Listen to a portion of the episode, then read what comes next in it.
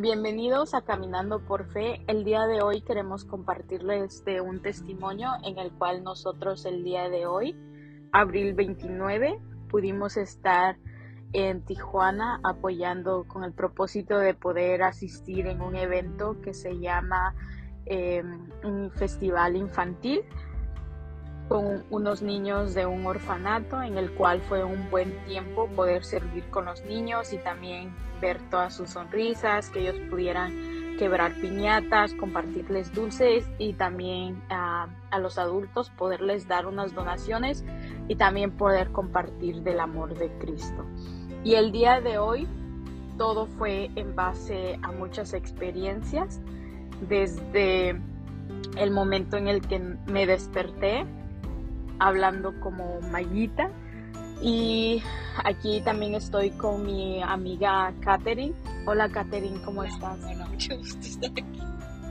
Ok, eh, primero el testimonio de la mañana fue que realmente toda esta semana mm, ha sido un poco limitada en el cual eh, estaba con dudas, sinceramente, como humana, porque tenía que venir a Tijuana y pues hoy era un día de, para servir al Señor, como les comentaba en estos eventos y mientras meditaba la cantidad que llevaría para sobre todo servir el gas y otros gastitos que se me venían en la mente, eh, sentía que el Señor me decía, yo te bendigo. Mi mamá se levantó y pues sin decirle nada, ella me dijo, llévate esto, me dio 500 pesos. Eh, ahí pude entender la importancia de poder compartir de todos los eventos que nosotros podemos hacer, incluyendo en las misiones. Sobre todo, como nosotros podemos decir que son tres formas. Una de ellas es poder orar por las misiones, poder dar para las misiones y poder ir a las misiones. Entonces, ah, para mí fue la importancia de poder involucrar a la iglesia y que ellos también sean partícipes de todas estas actividades y también de ver cómo el Señor trabaja, cómo el Señor siempre nos sostiene. Entonces, eh, literalmente cuando salgo a las misiones siempre me sobra un dinero y ese dinero yo no lo gasto, en el cual también lo invierto para la siguiente misión. Ahí podemos ver que Dios siempre es fiel, Dios es proveedor. Y leyendo hoy en la mañana Salmos 67 dice, la tierra dará su fruto, nos bendecirá Dios, el Dios nuestro. Entonces una vez más ahí podemos ver a un Dios real. ¿Qué sucede? Que el día de hoy sabemos que es un día de batalla, pero siempre y cuando confiamos en el Señor, también en el transcurso del camino cuando venía en el freeway. Casi la manejía así como que nos marca la velocidad, venía cerca de 83 kilómetros por hora. Entonces eh, recordé que estaba rompiendo una ley y bajé la velocidad. Entonces enfrente veo a un policía. Recuerdo que hace tiempo eh, por haber tenido el celular en la mano y en justamente donde estaba haciendo un stop, donde estaba una luz roja, eh, me estacioné y ¿qué sucede? Que esperando la luz agarro mi teléfono, mi teléfono y me empiezo a textear, ¿no? A mandar mensajes. No me había dado cuenta que al lado había un policía que él solamente me estaba viendo en qué momento le iba a avanzar porque la luz ya se había puesta verde. Él puso las sirenas, me hizo a que me parqueara al lado y al estacionarme él me dijo que si sabía lo que estaba haciendo, que claramente la ley dice que mientras maneje no puedo estar en el celular. Le dije que sí, me dio mi multa y cuando él se iba, sentí en mi corazón poderle dar un folleto. Este folleto decía eh, un solo camino para poder ir al cielo. Tal vez en ese momento yo no sabía las reglas o claramente sabía las reglas y sabía lo que iba yo a tener esa multa, pero lo merecía. Y es lo mismo cuando nosotros sabemos que merecemos ir al infierno, pero el Señor es el único camino para poder llegar al cielo. La verdad no sé qué fin tuvo este policía, pero el folleto llegó en sus manos. Ese es otro pequeño testimonio en el cual tal vez yo no sabía el manual del camino, como les digo, ni él la del cielo, pero fue de gran bendición para ambos.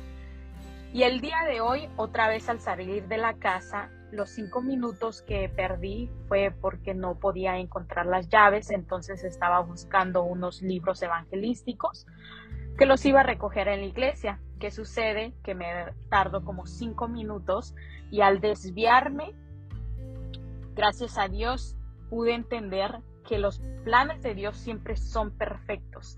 Así te puedes demorar un minuto o diez minutos, pero siempre hay un propósito en el cual Dios siempre es tu protector y Él siempre te va a librar de algún accidente, de algún percance que te sucede en el camino y Él siempre, todo su tiempo es perfecto. Entonces tenemos que tener paciencia, reconocer el por qué nosotros a veces nos, por una otra cosa, todo lo que tenemos planeado no sucede, a veces nos desviamos, pero el Señor siempre tiene un propósito y esa es la lección que a mí me dio el día de hoy. ¿Por qué? Porque Dios me salvó y me dio a entender que Él me estaba guardando. Entonces, gracias a Dios por eso. Y también el día de hoy pudimos ver de que nosotros cuando vamos a una misión, el Señor siempre nos encarga, el Señor siempre eh, se encarga también de que no lleguemos con las manos vacías. Él siempre nos manda con ya sean donaciones, con cosas que el Señor quiere mandar, así sean galletitas o cosas, eh, para, para que no vayamos vacíos. Entonces, el día de hoy también tenemos otro testimonio en el cual aquí, como les estaba comentando, mi amiga Catherine el, después de haber terminado el evento para de regreso hacia la casa, ¿no? Tenemos que eh, pasar fronteras, ya sea San Isidro o, o ¿cómo se llama? Eh, o Tai. ¿Qué sucede? Que normalmente siempre tomo eh, la frontera de Otay porque es algo, es ese camino el que yo ya conozco. Y por cosas de que siempre me pasan, no estoy acostumbrada a poder cruzar por la frontera de San Isidro. Entonces, al comentarle a mi amiga Catherine que ponga el GPS, pues por distracción y, y con lo que veníamos haciendo, terminamos cruzando eh, la frontera esta de San Isidro. Y aquí es donde viene este testimonio y le voy a dar la oportunidad a mi amiga Catherine para que ella nos pueda compartir lo que ella pudo percibir, lo que ella pudo sentir y lo que la lección que Dios nos dio el día de hoy. Hola, sí, soy Catherine, la acompañante de Mayita el día de hoy. Y la verdad que en esta lección, en este día, Dios nos ha enseñado que nos abandona. Y primeramente, pues, cuando puse yo el GPS, lo puse, pues yo lo, nomás lo puse y nos guiamos en el GPS y nos mandó a la línea, primeramente a la línea que no queríamos ir. Ese no era el, camino que, que queríamos, pero por alguna razón nos encontrábamos ahí. Yo creo que van a haber situaciones en que, que igual nos vamos a encontrar en caminos que no queríamos estar, en situaciones donde decimos, ah, no quiero estar en esta situación, pero aún en medio de esa situación Dios siempre va a estar acompañándonos y poniendo a personas a que nos apoyen eh, en esos momentos. En este caso, nos estábamos quedando ya sin gasolina, había la luz de la gasolina se había encendido. Y estábamos muy preocupadas. Y Dios puso a uno de los vendedores, tuvo compasión con nosotros y dijo que nos podía apoyar en ir a traer la gasolina. Y entonces en medio de esa espera, sí hubieron dudas, hubieron dudas de que si de verdad ser honrada y regresar con la gasolina y nos iba a dejar con sus alcancías, porque él dejó también sus alcancías en el carro de nosotros para que tengamos confianza. Pero él regresó, gracias a Dios, fue como una línea, como una señal de que Dios está con nosotros protegiéndonos. Da la casualidad que esta persona también es creyente de Dios. Y nosotros podemos bendecirlo a Él con, comprando una alcancía.